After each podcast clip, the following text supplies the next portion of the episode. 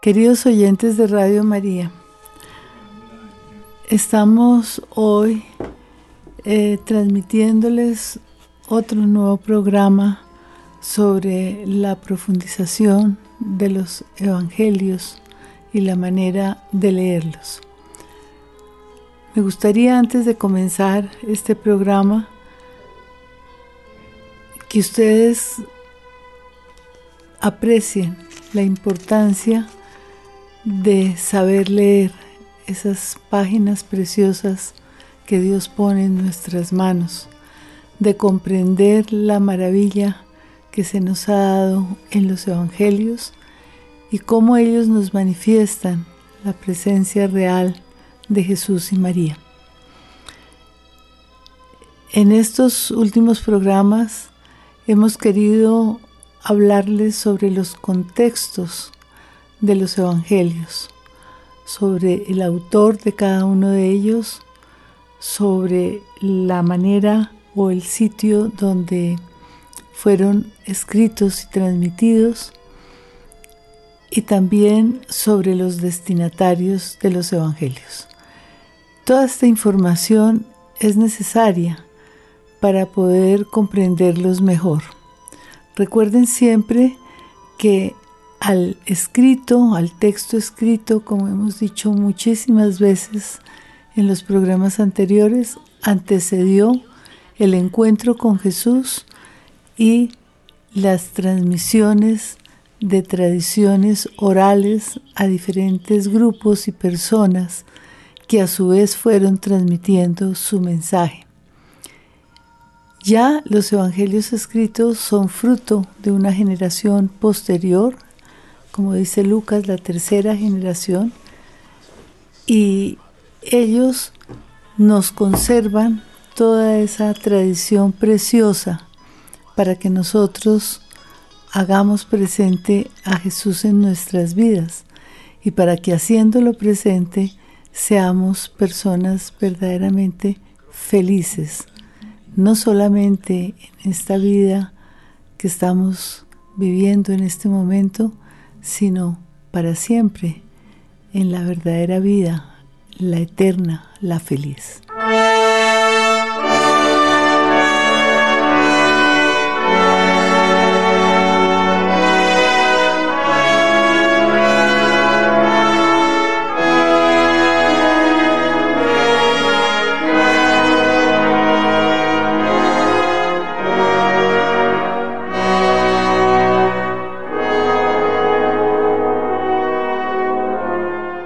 Este momento nos estamos refiriendo al Evangelio de Lucas y a su autor.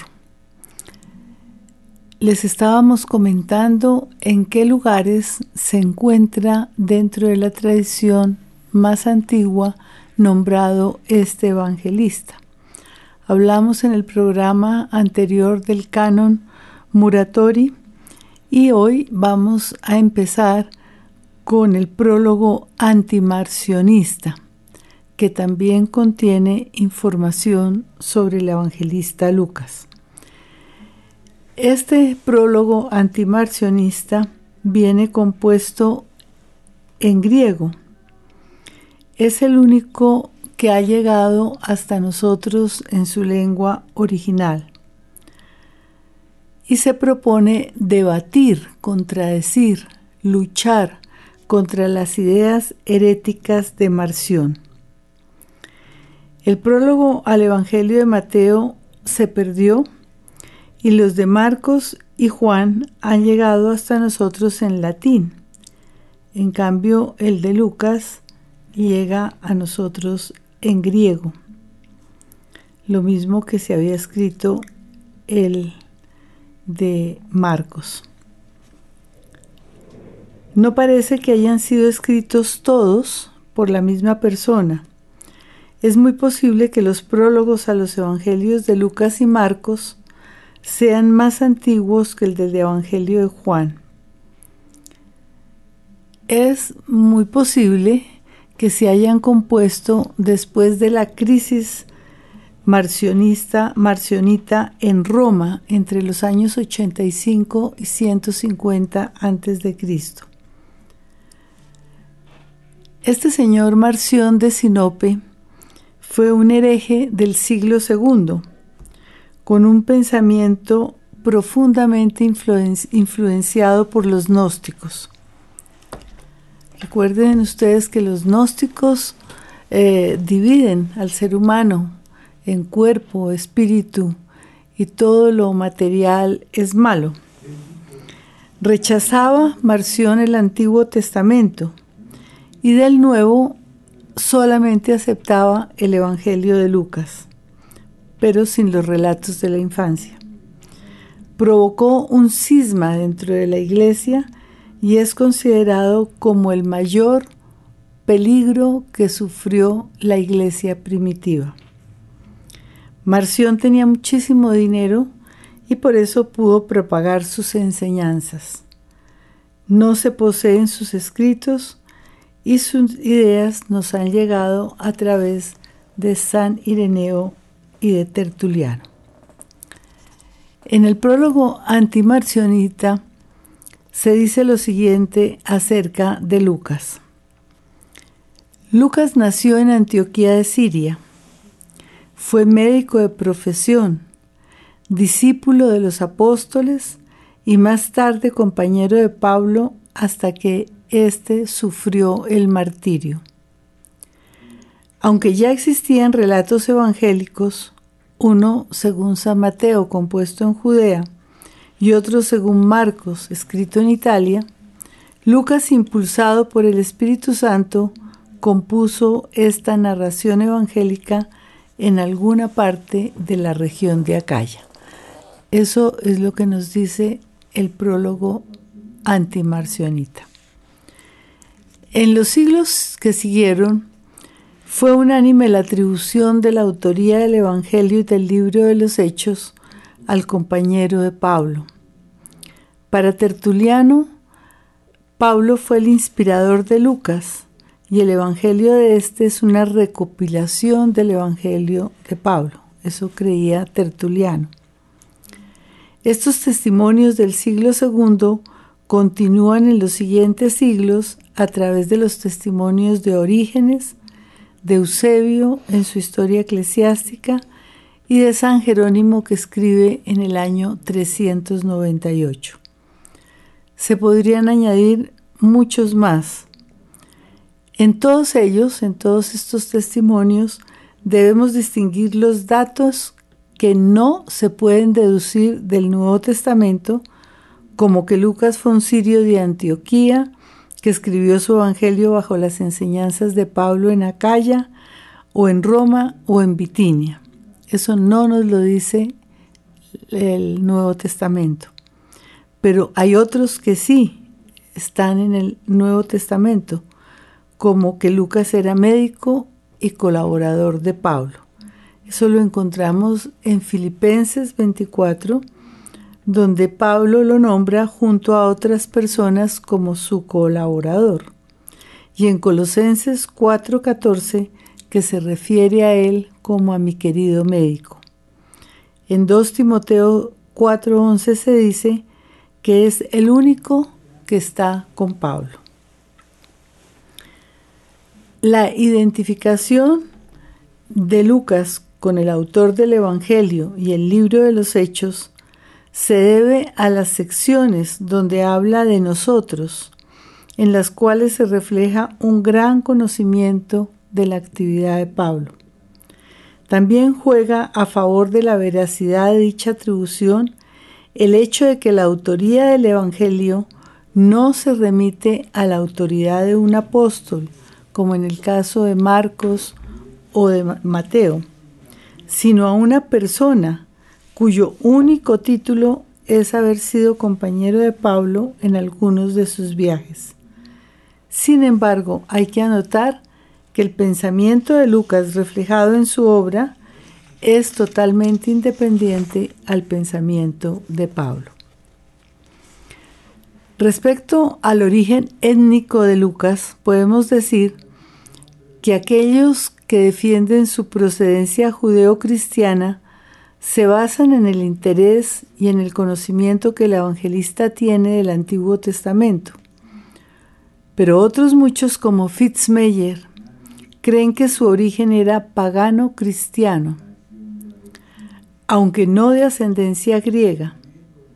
Fitzmeyer afirma, Creo que Lucas era de raza semita, pero no precisamente judío, y que nació en Antioquía, donde recibió una excelente educación en la cultura helenística. Para ambas posiciones existen argumentos que no es preciso detallar acá, pero podemos conocerlos en autores como el citado Fitzmeyer, Albrecht, Kummel, von Harnack, Granados y otros muchos. Como conclusión se podría decir que se trata de un personaje culto, que conoce muy pero muy bien el griego, que profesa un profundo respeto y admiración por el Antiguo Testamento. Puede tratarse de un discípulo de Pablo de origen judío, educado en la cultura griega, que contaba con el respeto de la comunidad cristiana a la que pertenecía y la autoridad que le está concedida para ser quien diera a conocer el Evangelio de Jesús y los hechos de la naciente iglesia. Para poderlo hacer, este cristiano de la tercera generación logró recoger una gran cantidad de información sobre su maestro y sobre sus primeros discípulos, proveniente tanto de las tradiciones orales como de algunos escritos que muy, muy posiblemente circulaban en su momento y que él mismo conocía.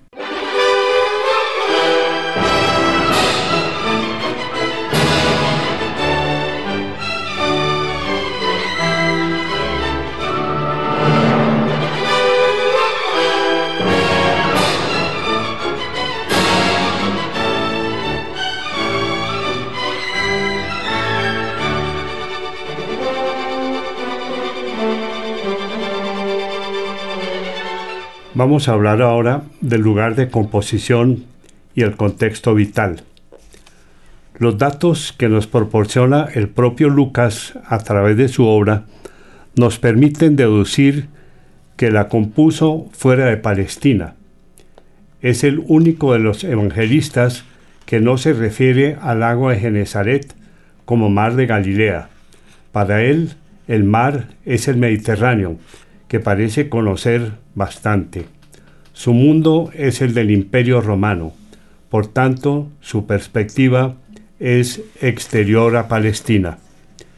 Los testimonios antiguos que relacionan siempre a Lucas con el apóstol Pablo sitúan la composición de su evangelio en Roma, así lo afirma San Ireneo y otros muchos después de él. El prólogo antimarcionita, como acaba de contar María Lucía, lo sitúa en Acaya. Contamos con un dato que nos da bastante luz y se encuentra al final del libro de los Hechos, donde Lucas, que no dice nada sobre la muerte de Pablo, da término al camino del apóstol en Roma, en la casa donde éste estaba recluido en arresto domiciliario, pero contaba con la libertad suficiente para poder anunciar a Jesús y el reinado de Dios, como consta en Hechos capítulo 28 del 30 al 31. Y Jarro nos dice que podría pensarse que la obra lucana estaba dirigida a los discípulos de Roma de la misión paulina, a cuyo círculo pertenecía también su autor. Esta hipótesis puede estar respaldada por datos que el mismo Lucas nos proporciona. A finales del siglo I se encuentran ya unidas en Roma, como hasta hoy, las memorias de los dos apóstoles Pedro y Pablo. A Lucas le interesa mostrar en armonía las relaciones de estas dos personalidades. Nos presenta a Pablo como ciudadano romano e insiste en el origen romano de muchos de sus personajes. Habla varias veces de los herodianos y sabemos que la familia de Herodes tuvo relación significativa con el emperador. Es posible que Flavio Josefo y Lucas hayan frecuentado ambientes similares. No estamos diciendo que se conocieran, pero en antigüedades judías aparece una descripción sobre Jesús que se parece a varios de los resúmenes que hace Lucas en el libro de los Hechos. En efecto, Flavio Josefo dice lo siguiente en Testimonium Flavianum. Dice así Flavio Josefo hablando de Jesús. Por estas fechas vivió Jesús, un hombre sabio, si es que procede llamarlo hombre, pues fue autor de hechos extraordinarios y maestro de gentes que gustaban de alcanzar la verdad. Y fueron numerosos los judíos e igualmente numerosos los griegos que ganó para su causa. Este era el Cristo, y aunque Pilatos lo condenó a morir en la cruz por denuncia presentada por las autoridades de nuestro pueblo, las gentes que lo habían amado anteriormente tampoco dejaron de hacerlo después pues se les apareció vivo de nuevo al tercer día. Milagro este, así como otros más en número infinito, que los divinos profetas habían predicho de él. Y hasta el día de hoy todavía no ha desaparecido la raza de los cristianos, así llamados en honor de él. Este testimonio es supremamente importante Ustedes tienen que saber que el libro de los libros de Flavio Josefo son unos escritos supremamente antiguos. Flavio Josefo vivió unos 60 años después de Jesús.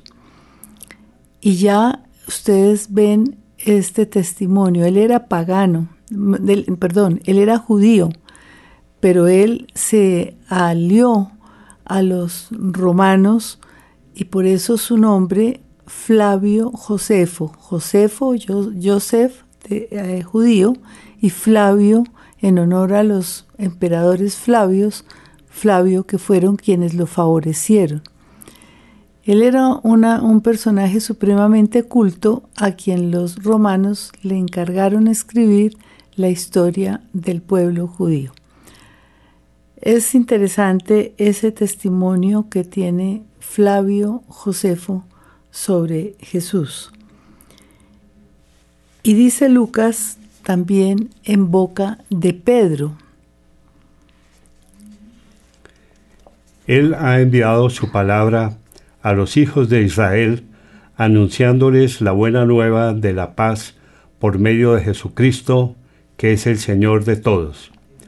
Vosotros sabéis lo sucedido en toda Judea, comenzando por Galilea, después que Juan predicó el bautismo, cómo Dios a Jesús de Nazaret le ungió con el Espíritu Santo y con poder, y cómo él pasó haciendo el bien y curando a todos los oprimidos por el diablo, porque Dios estaba con él, y nosotros somos testigos de todo lo que hizo en la región de los judíos y en Jerusalén, a quien llegaron a matar colgándole de un madero, a éste, Dios le resucitó al tercer día y le concedió la gracia de aparecerse no a todo el mundo, sino a los testigos que Dios había escogido de antemano, a nosotros que comimos y bebimos con Él después que resucitó de entre los muertos.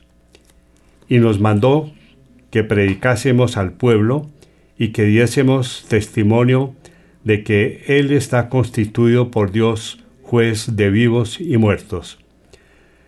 De éste todos los profetas dan testimonio de que todo el que cree en Él alcanza por su nombre el perdón de los pecados. Esto aparece en Hechos de los Apóstoles capítulo 10 versículo 36 a 43.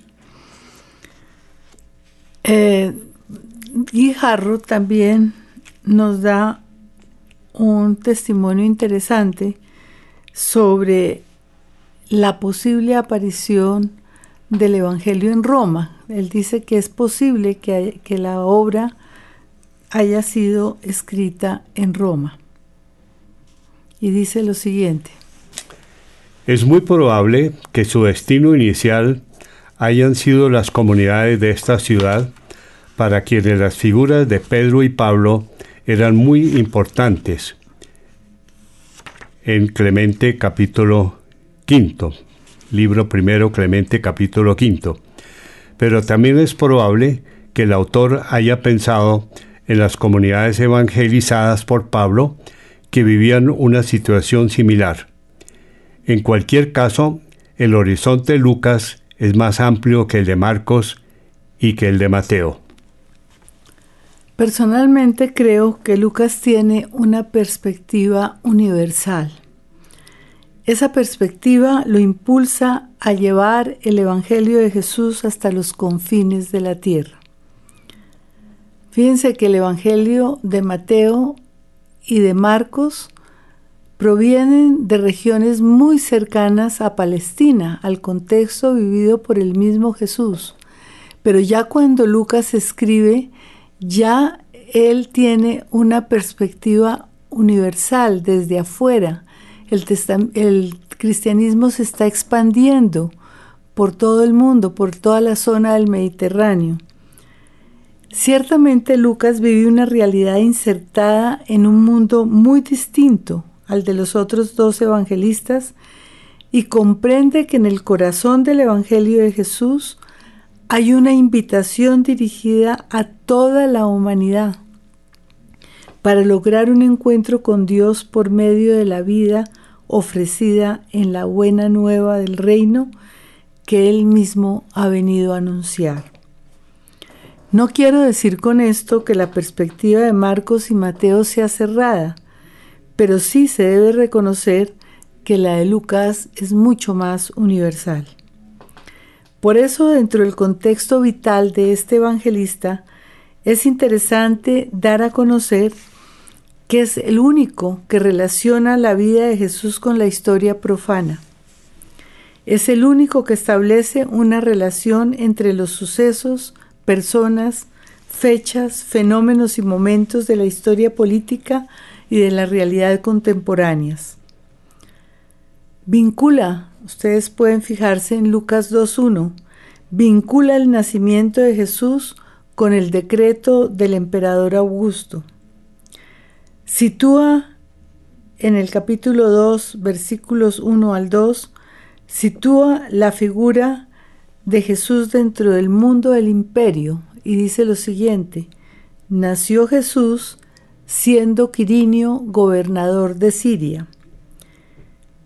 El comienzo de la misión de Juan y de Jesús se sitúan en el año decimoquinto del reinado del emperador Tiberio, en Lucas 3.1. El mundo del imperio y la sociedad romana constituyeron el primer contexto vital de las comunidades a las que Lucas impartió el Evangelio. Se ve claramente que le interesa situar la vida de Jesús y el, nacimiento, el, nacimiento, el naciente movimiento cristiano en el contexto que él mismo y sus comunidades viven. Y al hacerlo ubica a los cristianos dentro de la misión de salvación universal exigida por su propia fe. Fíjense que esto es expander el mensaje evangélico al mundo entero y a nosotros, no solamente en aquel momento al mundo del imperio romano, sino a este mundo nuestro, donde nos está invitando el propio Jesús en el Evangelio de Lucas a ser parte de ese nuevo pueblo, de la alianza nueva que Él ha venido a fundar, predicando el reino del amor, el reino de la justicia, el reino de la esperanza. Todos estamos invitados a participar de ese reino y no solamente a participar como personas pasivas, sino a hacerlo vida en nosotros, atrayendo hacia nosotros la felicidad de vivir en nuestros corazones la presencia de Dios en Cristo.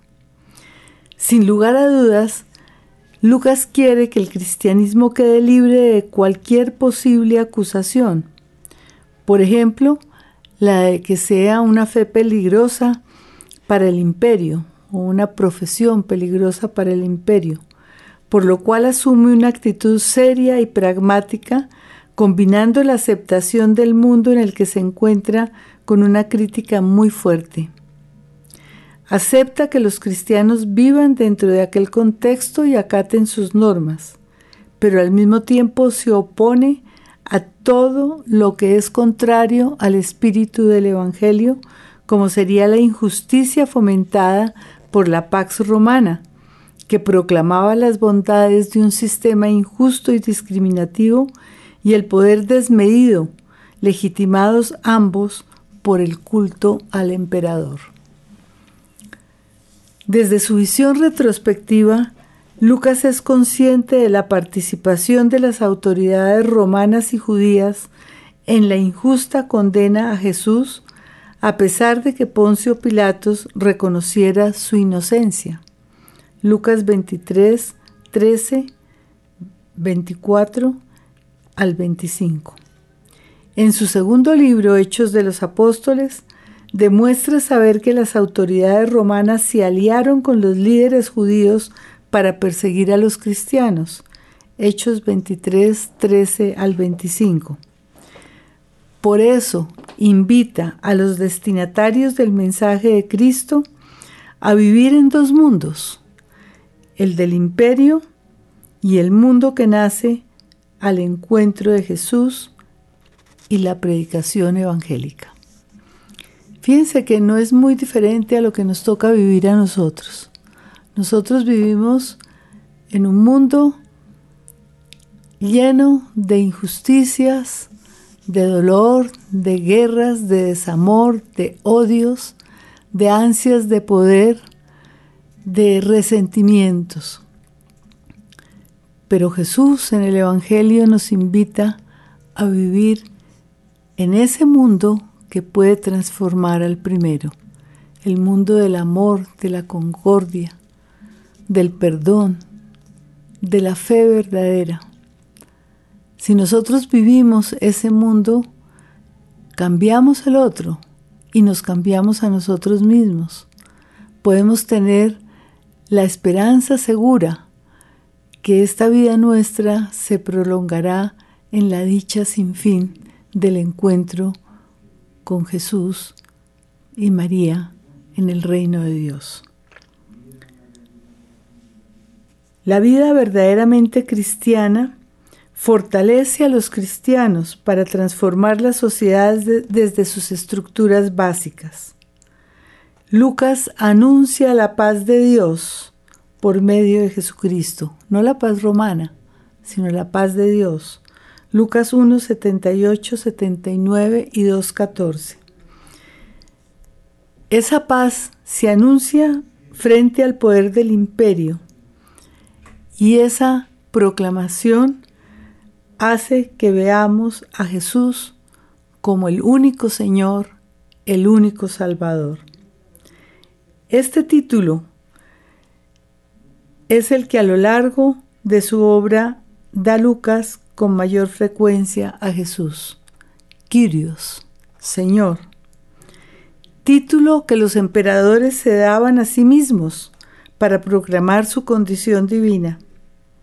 Para los cristianos, Solo Jesús es el portador de la verdadera paz, el único Señor de todos. Hechos 10:36.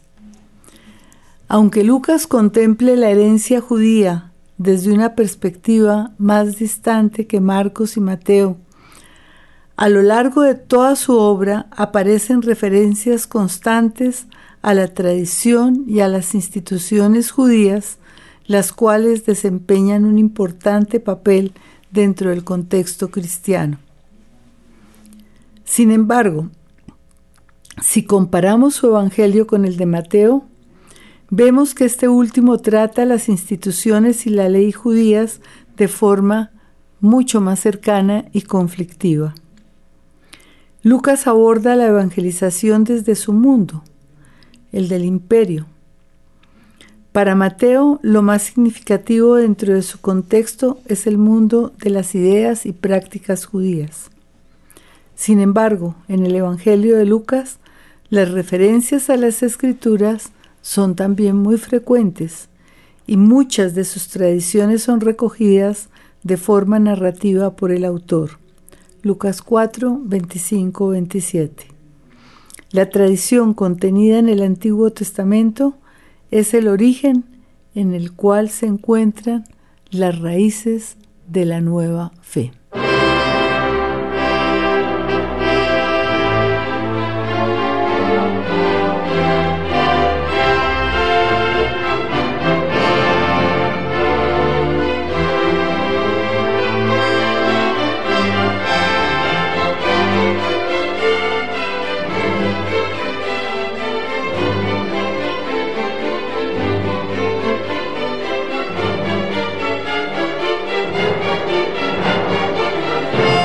Vamos a hablar ahora de la fecha de composición y destinatarios.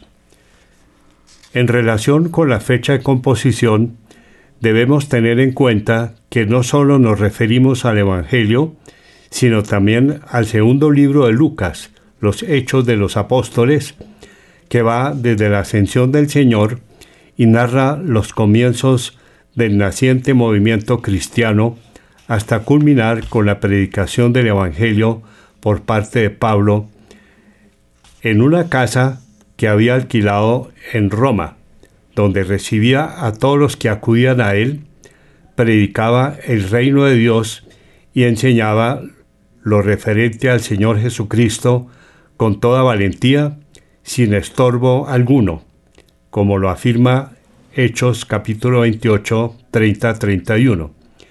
Y puesto que en Hechos capítulo 1 versículo 1 el autor se refiere a su obra anterior, el Evangelio, es de suponer que entre uno y otro no transcurrió demasiado tiempo.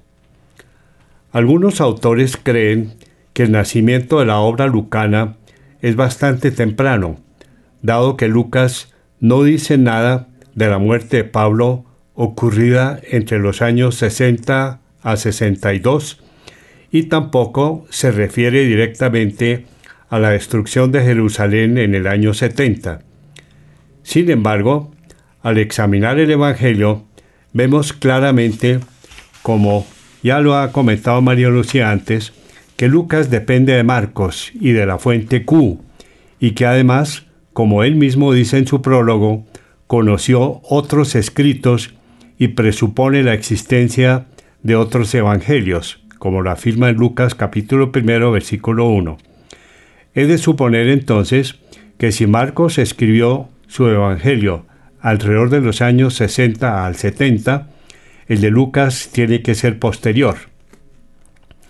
En las modificaciones que este evangelista hace al discurso escatológico de Marcos, sobre todo en Lucas 21, versículos 8 a 9, y 20 al 24, parece aludir a la destrucción de Jerusalén y da la impresión de conocer los hechos. Eso sí, toma mayor distancia que Marcos y Mateo de la guerra judía. Guijarro concluye que lo más probable es que la obra lucana haya sido escrita en Roma a finales del siglo I por un judío helenista que se había hecho discípulo de Jesús Personalmente, piensa María Lucía, autor de estos escritos que estamos revisando, que pudo haber sido escrito entre los años 75 al 85 después de Cristo. En el contexto vital, afirmó María Lucía Conguijarro que los destinatarios del Evangelio podrían haber sido los discípulos de Roma pertenecientes a la, misión paulina. Estos discípulos serían mayoritariamente de origen pagano, condición reflejada en el gran interés del autor de encaminar el Evangelio a la salvación de los gentiles. La genealogía de Jesús en su Evangelio se remonta a Adán e incluso a Dios, rebasando los límites de Mateo quien la lleva solo hasta Abraham. Cuando Lucas habla de Judea, abarca a toda la Palestina, como lo afirma en Lucas capítulo 1, versículo 5, capítulo 4, versículo 44, capítulo 6, 17, capítulo 7, 17, capítulo 23, 5 y en Hechos capítulo 2, 9, 10, 37, lo cual sugiere que está pensando también en un público no palestinense. Se advierte una tendencia a acomodar algunas tradiciones judías dentro de un ambiente helenístico. Hay que compararlo con Marcos capítulo 2 versículo 4, con Lucas capítulo 5 versículo 19 y con Mateo capítulo 7 versículos 24 a 27 y con Lucas capítulo 6 del 48 al 49 y sustituye los títulos judíos por sus correspondientes griegos. Lucas comprende que el cristianismo se va abriendo a los gentiles después de la resurrección de Jesucristo. Por eso se refiere con entusiasmo a todos los momentos que revelan esa apertura, la cual naturalmente está presente en el espíritu del Evangelio a Jesús quien la convirtió en realidad a través de su actitud frente a los rechazados y marginados de su tiempo y con su amor incluyente profesado por los gentiles que se le acercaban. Lucas 7, 1 al 10. En continuidad con el Espíritu de Jesús en los Hechos, Lucas señala con lujo de detalles la conversión del etíope en Hechos 8, 26, 40 la conversión de Cornelio en Hechos capítulo 10 versículo 1 al 11 y la llegada del mensaje salvífico a Antioquía en Hechos 11 19 a 30. Por algo se ha llamado el Evangelio de Lucas el Evangelio de la Misericordia. Cada evangelista tiene sus particularidades y cada uno capta facetas de Jesús que llenan más su vida, su corazón y que quieren transmitir. No podemos olvidar tampoco que los destinatarios de la obra de Lucas, al igual que los de Pablo, viven en ciudades y este contexto es tenido muy en cuenta por él. El mismo Lucas nos dice esto en 9.5 y en 10.8 al 12. Desde el principio vemos a Pablo buscando lugares estratégicos para impartir su mensaje y su rápida divulgación. Fíjese que San Pablo buscaba los puertos, las plazas, los mercados, las sinagogas, en fin, todos los lugares de reunión donde hubiera bastante gente para poder impartir su mensaje. Lucas lo mismo, Lucas busca las ciudades. Él, a la manera de Pablo, comprende que las casas de familia pueden convertirse en lugares privilegiados para su misión. Hay que advertir que su inspiración primera fue el propio Jesús, quien recordemos cómo hacía de aquellas personas que lo acogieron en sus casas y en su corazón destinatarios privilegiados de su mensaje. El maestro tiene a estas personas como los guardianes y difusores de los más bellos recuerdos, formando tradiciones que todavía hoy nos alimentan. Recordemos cuando hablamos de esas comidas que le hicieron en las casas de aquellos que tanto lo amaron, de Marta y María y de Lázaro, de Simón el leproso, de tantas personas que lo acogieron con amor y que les dejó el recuerdo de un mensaje que transformó sus vidas. Pues bien, Lucas también piensa que a la manera de su maestro, la familia las casas de familia en las ciudades son las principales difusoras del mensaje de Jesús. Lucas enmarca una importante sección de su Evangelio dentro de la vida del banquete doméstico, recordando al Señor Jesús que enseña y cura. Lucas 14, al 17, capítulos 14 al capítulo 17. En su relato nos encontramos con personajes que ante la presencia de Jesús en sus hogares, tanto durante su vida pública como después de su resurrección, se convierten a Él con toda su familia. Es el caso de Saqueo, Lucas 9, versículos 1 al 10 el caso de Cornelio, ya en la iglesia, en la iglesia primitiva, Hechos 10 al 11. Muchos de los primeros cristianos, mujeres, hombres y familias, acogieron en sus hogares a Jesús, convirtiéndose en misioneros y testigos de la palabra que divulgaron por medio de su fe, del respeto y del amor a todos. Lástima que esta práctica no hubiera continuado, no solo habría sido un gran aporte para la santidad de las familias, sino un factor profundamente transformador de toda la sociedad.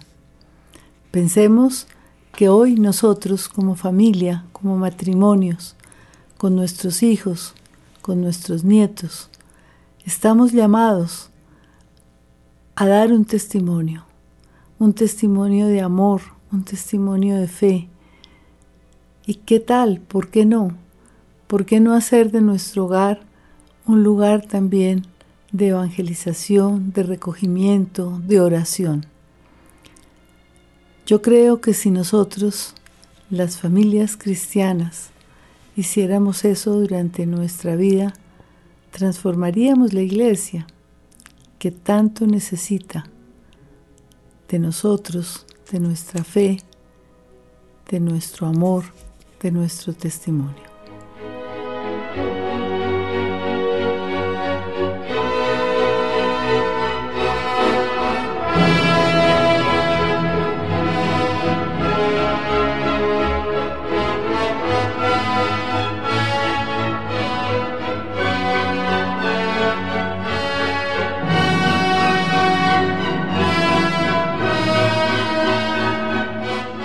Contexto vital de las comunidades lucanas se vivieron muchos problemas.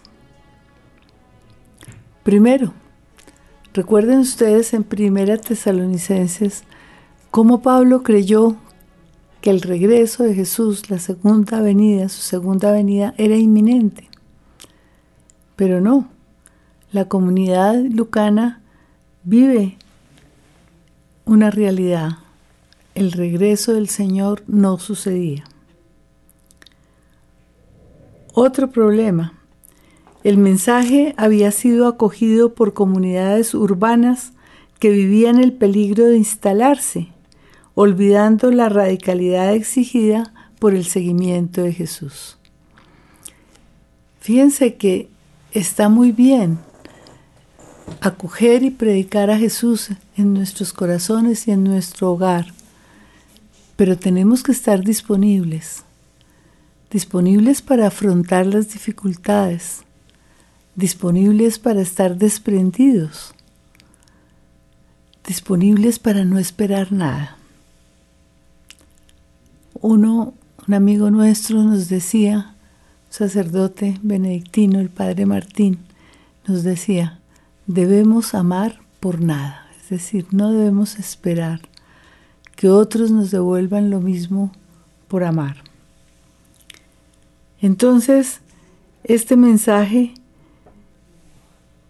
eh, estaba, tenía, estaba en peligro porque también dentro de las comunidades había muchos pobres, pero cada vez se incorporaban más personas cultas pertenecientes a estratos privilegiados, tanto a nivel intelectual como económico, por lo cual comenzaron a manifestarse múltiples divisiones.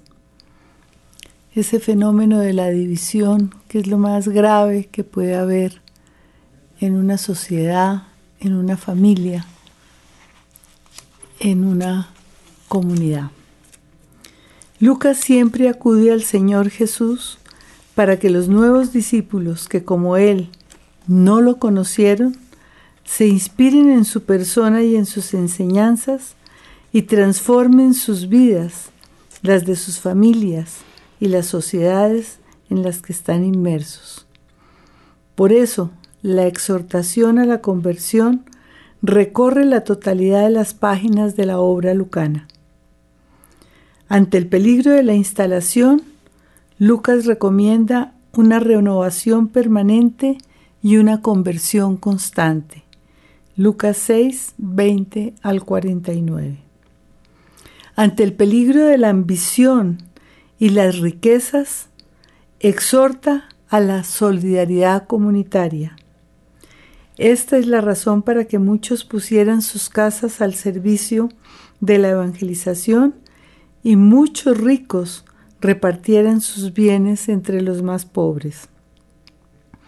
En el libro de los Hechos nos dice que eran un solo corazón y una sola alma. Se trataba de comunidades heterogéneas que debían complementarse y ayudarse a la luz de la fe, del amor a Cristo y a los otros. Los primeros cristianos se vieron obligados a enfrentar el problema de la organización dentro de las comunidades y tuvieron que comenzar a establecer normas que permitieran el orden. Si bien en principio esto parece apropiado, va generando múltiples peligros. La comunidad de Jerusalén estaba presidida por el grupo de los doce, como se nos dice en Hechos 1, 12 al 14. A los helenistas los dirigían los siete, Hechos 6, 1, 6. La comunidad de Antioquía contaba con maestros y doctores, Hechos 13, 1, 3. Los responsables de estas comunidades eran al inicio parte de los misioneros itinerantes que si recordamos bien habían dejado todo para seguir a Jesús, pero con el tiempo se fueron convirtiendo en directivas de un ministerio estable. Y esto da origen a problemas que aún hoy se viven en la iglesia, después de dos mil años. Las autoridades van haciendo sentir su poder a quienes ayudan a la comunidad. Esas mismas autoridades rinden honores al poder gobernante y de una comunidad de amor y de servicio se va pasando a estructuras corruptas de poder y ávidas de riquezas. Lucas ve todos estos peligros que pueden venir y como siempre se remonta a aquel que es la fuente de toda perfección y de toda transformación, y recomienda hacerse como Él, como Él. Jesús vino para ser servido y no para servir. Lucas 22, 26 al 27. Bueno, con estas palabras los dejamos para que ustedes reflexionen para que vean también el poder que existe, el peligro que existe en el poder, en el autoritarismo, en la ambición. Y de eso no está exenta la iglesia ni estamos exentos nosotros. Debemos luchar siempre para parecernos cada día más a nuestro adorable Maestro. Hasta la próxima semana, si Dios quiere. Muchas gracias.